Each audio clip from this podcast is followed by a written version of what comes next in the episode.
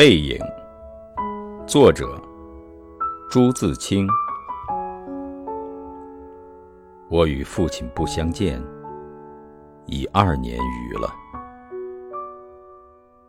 我最不能忘记的是他的背影。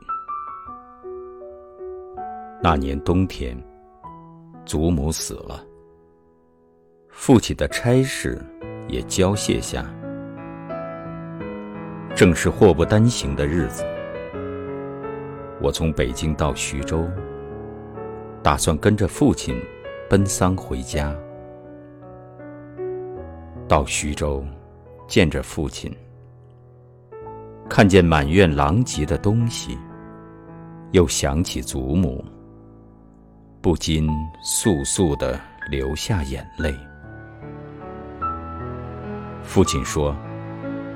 事已至此，不必难过。好在天无绝人之路。回家变卖典质，父亲还了亏空，又借钱办了丧事。这些日子，家中光景很是惨淡。一半为了丧事，一半为了父亲赋闲。丧事完毕。父亲要到南京谋事，我也要回到北京念书。我们便同行。到南京时，有朋友约去游逛，勾留了一日。第二日上午便须渡江到浦口，下午上车北去。父亲因为事忙，本已说定不送我。叫旅馆里一个熟识的茶房陪我同去。他再三嘱咐茶房，甚是仔细，但他终于不放心，怕茶房不妥帖，颇踌躇了一会儿。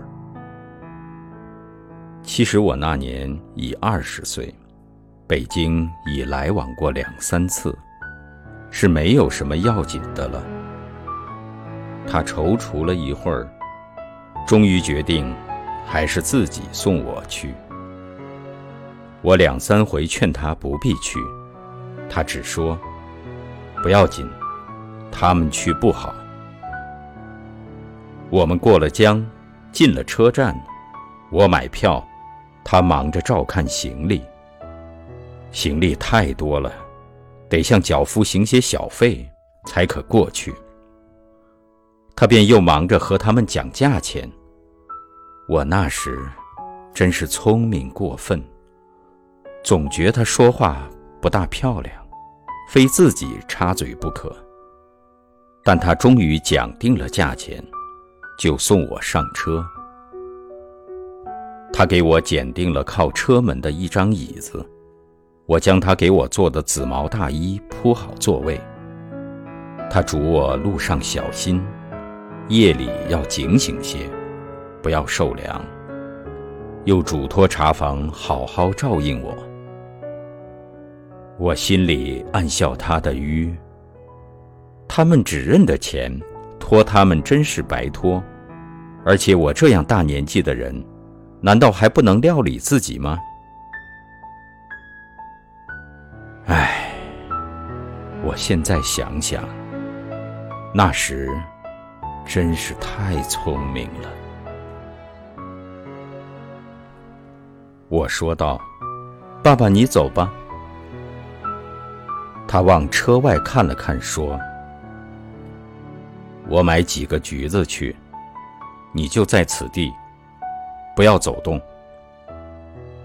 我看那边月台的栅栏外有几个卖东西的等着顾客。走到那边月台。”需穿过铁道，需跳下去，又爬上去。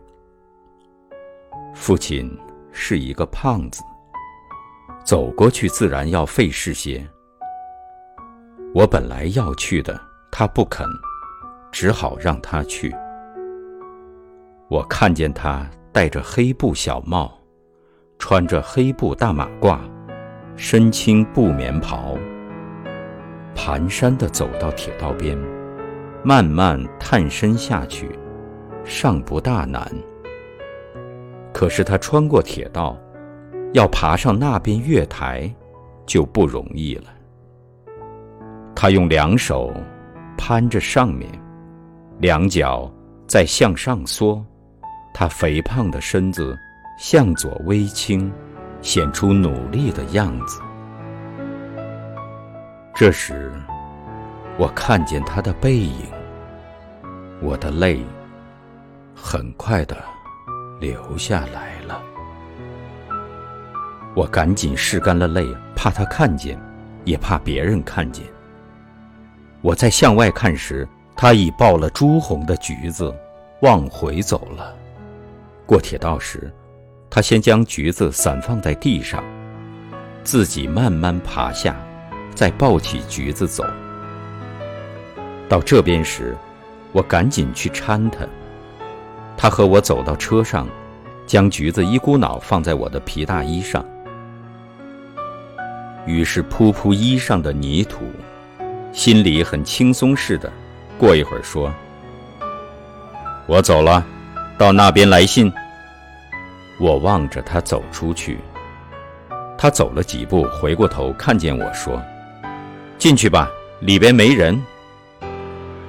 等他的背影混入来来往往的人里，再找不着了，我便进来坐下。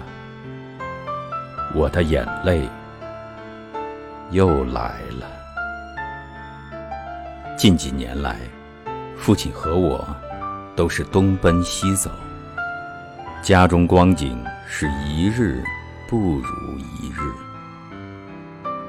他少年出外谋生，独立支持，做了许多大事。哪知老境却如此颓唐。他触目伤怀，自然情不能自已。情郁于中，自然要发之于外。家庭琐屑，便往往触他之怒。他待我渐渐不同往日，但最近两年的不见，他终于忘却我的不好，只是惦记着我，惦记着我的儿子。我北来后，他写了一信给我，信中说道。我身体平安，唯膀子疼痛厉害，举箸提笔诸多不便，大约大去之期不远矣。我读到此处，在晶莹的泪光中，又看见那肥胖的青布棉袍。黑布马褂的背影，唉，我不知何时再能与他相见。